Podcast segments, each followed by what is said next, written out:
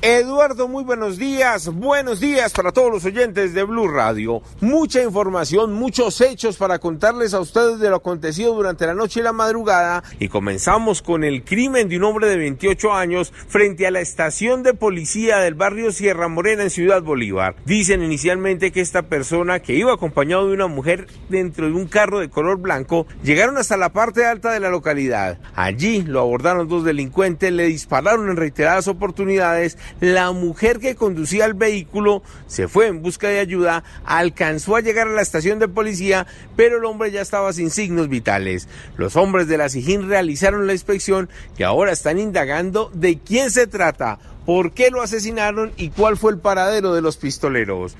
El otro hecho de la noche tiene que ver, muy cerca de este lugar, con un fuerte accidente de tránsito en el barrio Santa Lucía que dejó tres personas heridas. Un taxista, al parecer por exceder la velocidad, terminó volcado. Una mujer que transportaba en la parte de atrás con una menor de edad resultaron lesionadas y el conductor también fue llevado hasta un centro asistencial.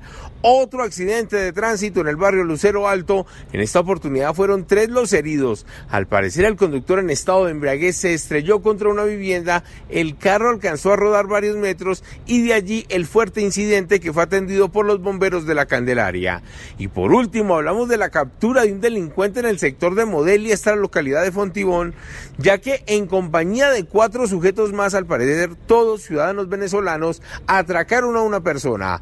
Al percatarse de la presencia de la Policía Nacional, accionaron las pistolas de fogueo, hirieron a un uniformado, hirieron a una de las víctimas, escaparon cuatro, pero uno fue detenido y fue entregado a la Fiscalía.